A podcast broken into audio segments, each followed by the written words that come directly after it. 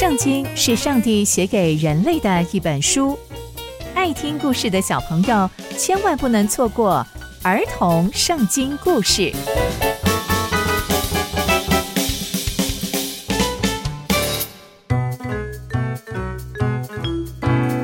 各位亲爱的大朋友、小朋友们，大家好，我是佩珊姐姐。小朋友们，今天佩珊姐姐要跟大家分享的故事是西底家背叛巴比伦王。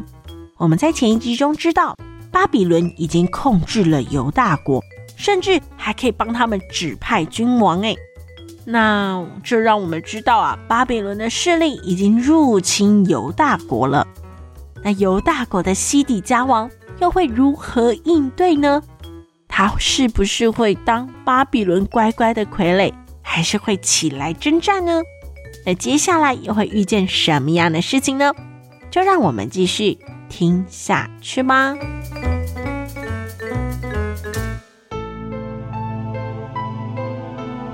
那在这期间呢、西底家一直在犹大国做王哦。那到了第九年，这巴比伦王啊，尼布甲尼撒就率领了他的军队要来攻打耶路撒冷。作为这个巴比伦王，已经在想：我既然已经可以管你们的王了，那倒不如我就把你们拿下来吧。没想到，在西底家做王第九年的时候，这件事情就真的要成就了。因为巴比伦王就真的带着他的军队要来攻击耶路撒冷，然后他们就在城外安营，又在四围啊筑这个堡垒，准备要攻城了。于是啊，这个耶路撒冷城就被困住了，直到西底家王做王第十一年呢。所以我们可以看见，里面被困住困两年多，所以这个耶路撒冷城里面啊。饥荒是非常非常的严重，甚至那地的人民呢都断了粮食，因为他们没有办法出入哦。后来这个耶路撒冷城就被攻破了，那所有的战士啊，在晚上靠近那个王的花园的两个墙的那个门，他们就把它打破，然后跑出城里面哦。那大家就开始进入了一团混战，想当然尔哦，西底家当然也是要逃跑，对不对？当王的怎么可能要被抓住呢？他就开始要逃跑，但是这个巴比伦王是何许人也呢？当然，他就带着他的精兵来攻占啊，所以他们很快就可以抓住这一个已经残破不堪的犹大国的国王，就是西底家。他们就把他抓住，那就带到了巴比伦王那里。巴比伦王就宣判了他的罪，而且巴比伦王他们也是非常非常的残忍哦，他就在西底家的面前。把他的所有的儿子都杀死了，而且把他的眼睛弄瞎，接着用铜链把他链住，把他带到巴比伦去。可以看见哦，这个西底家王的结局其实非常非常的残忍，非常可怜哦。他不但目睹了他的孩子在他眼前被侵略者这样杀死，他的眼睛看完这一些之后也就失明了，更被铜链链住。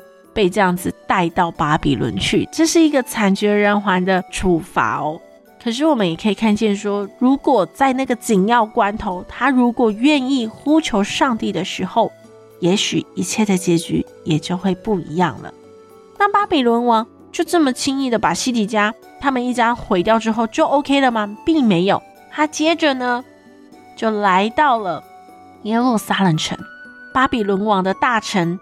他们呢就放火烧了上帝的殿，也烧了皇宫以及耶路撒冷所有的房屋，全部全部高大的房屋，他都放火烧了，而且呢还拆毁了耶路撒冷周围的城墙。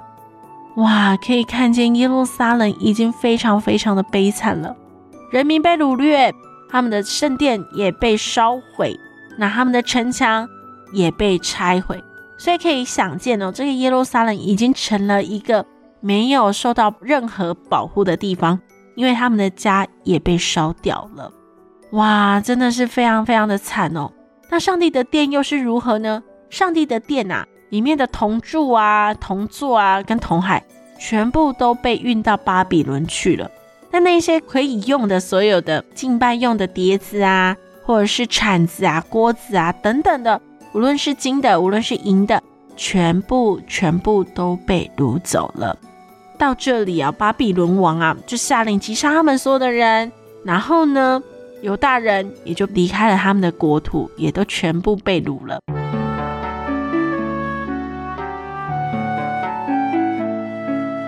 那从今天的故事，我们知道犹大国被巴比伦完完全全的征服了，但这也是因为，即使他们在困难当中，他们仍然应景，不呼求上帝，仍然做上帝不喜欢的事情，更不听上帝每次的劝勉，所以他们自食恶果了。这让犹大百姓全部都被掳去巴比伦。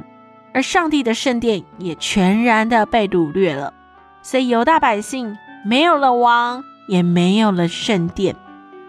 哇，真的是非常非常的悲惨哦！他们的房子也没了，甚至他们有家也归不得了，他们就真的成为流离失所的人们了。那上帝为什么没有保护他的圣殿呢？这个圣殿当初啊，是所罗门王为了爱上帝、敬畏上帝的缘故为他所兴建的。那为什么上帝没有保护他的圣殿呢？诶，其实啊，我们都有个迷思：上帝难道只能住在圣殿里面吗？并不是的，上帝啊，让圣殿被拆毁，甚至可以说，上帝让圣殿被这样烧毁。这其实也提醒了我们：我们敬拜上帝。不只是只有在圣殿里面，也不只是只有在教会里面可以敬拜上帝哦。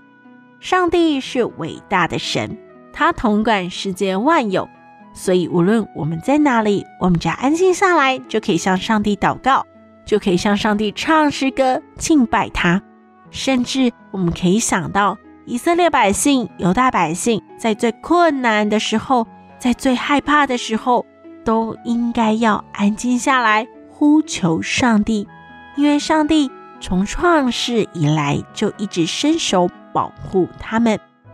那接下来以色列百姓又会发生什么样的事情呢？刚刚佩珊姐姐分享的故事都在圣经里面哦，期待我们继续聆听上帝的故事。我们下次见喽，拜拜。